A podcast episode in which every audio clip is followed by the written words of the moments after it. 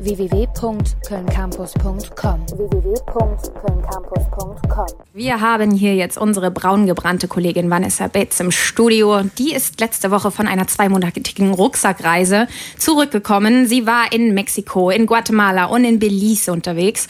Und jetzt ist sie bei uns im, Fern im Fernfieber, um ein bisschen über ihre Reise und ihre Erlebnisse dort zu erzählen. Vanessa, drei Länder in zwei Monaten, das klingt jetzt erstmal verdammt viel. Hat das denn zeitlich alles so gepasst, wie du dir das vorgestellt hast? Ja, also ich war tatsächlich am Ende selbst überrascht, wie gut es tatsächlich gepasst hat. Also ich bin grundsätzlich eher jemand, der sich Dinge gern offen hält beim Reisen und eben nicht zu viel plant. Deswegen stand auch wirklich nur die ganz grobe Reiseroute im Vorfeld. Aber ja, am Ende ist es perfekt aus, äh, aufgegangen, überraschenderweise. Man muss dazu sagen, dass ich jetzt in Mexiko nur in Yucatan unten unterwegs war und natürlich kann man generell immer noch mehr sehen. Aber für zwei Monate, wenn ihr die mal übrig habt, kann ich die Route so auf jeden Fall empfehlen ja, okay, dass man spontan auch mal noch irgendwo länger bleiben kann oder so, das finde ich beim Reisen ja auch immer total wichtig. Also wenn ich selber unterwegs bin, ist es auch so. Wenn ich jetzt nicht mal eben zwei Monate Zeit habe, würde ich mich also lieber für eins von den Ländern entscheiden, denke ich mal. Welches von den dreien hat dir denn so am besten gefallen? Das ist natürlich schwierig. Ich fand nämlich gerade die Kombination aus den drei, die hat eigentlich so alles abgedeckt.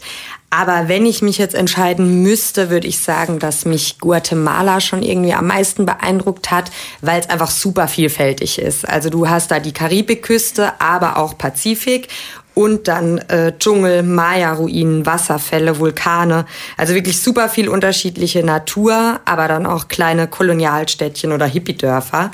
Also man kann da echt super viel unterschiedliche Dinge machen. Der einzige Nachteil sind die teilweise echt langen Busfahrten. Also die Entfernungen sind einfach groß und dann sind die Straßen halt auch wirklich schlecht und die Busse ja ziemlich unbequem und das hat's dann doch manchmal schon ziemlich anstrengend gemacht, war es am Ende aber dann doch immer wert. Hm, ja, also es ist ja wirklich oft so, dass das Anstrengendste am Reisen tatsächlich oft das Reisen selbst ist, finde ich nämlich auch. Äh, aber wenn du sagst, dass es das wert war, dann geht's ja auf jeden Fall. Und äh, es klingt tatsächlich auch so, als würde äh, Guatemala wirklich viel verschiedene Sachen haben, die man entdecken könnte. Ähm, ich habe jetzt aber auch häufig schon gehört, dass es da nicht unbedingt äh, das sicherste Reiseland ist. Wie hast du das denn vor Ort empfunden? Also das haben mir natürlich auch viele gesagt, als ich erzählt habe, dass es eben unter anderem nach Guatemala geht. Ich muss aber sagen, dass ich mich wirklich kein einziges Mal irgendwie unwohl gefühlt habe. Also ganz im Gegenteil, ich habe mich selbst öfter mal dabei ertappt, dass ich irgendwie den Leuten unterstellt habe, dass sie mich jetzt irgendwie direkt abzocken wollen oder irgendwas. Und in Wirklichkeit waren tatsächlich alle einfach nur super hilfsbereit und wollten dir irgendwie erklären, wo du hin musst, wenn man irgendwo völlig lost auf der Straße rumstand. Und äh, ähm, ja, das ist auch auf jeden Fall mit ein Grund, warum mir die Reise im Allgemeinen so gut gefallen hat. Also die Leute sind wirklich super unbeschwert, hilfsbereit ohne was dafür zurückzuwollen. Und gerade wenn man bedenkt, dass die Leute in Guatemala teilweise viel weniger haben als wir in Deutschland, kann man sich da echt was dran abschauen. Ja, da hast du auf jeden Fall recht. Das stelle ich beim Reisen auch immer wieder selber fest. Ähm, es hört sich jetzt ja schon nach ein paar Gründen an, mal nach Guatemala zu reisen. Aber was war von den all dem, was du da erlebt hast, jetzt dein persönliches Highlight? Puh, ja. Also retrospektiv betrachtet würde ich sagen, mein Highlight war auf jeden Fall die Zweitagestour äh, auf den Vulkan Acatenango. Also es war auf jeden Fall auch super anstrengend. Gerade am ersten Tag, da ging es wirklich fünfeinhalb Stunden gefühlt mit 80-prozentiger Steigung bergauf. Und auch die Höhenluft und so weiter hat es schon wirklich äh, anstrengend gemacht. Aber oben angekommen konnte man dann den Vulkan gegenüber die ganze Nacht halt ausbrechen sehen. Der war nur drei Kilometer Luftlinie von unserem Camp entfernt.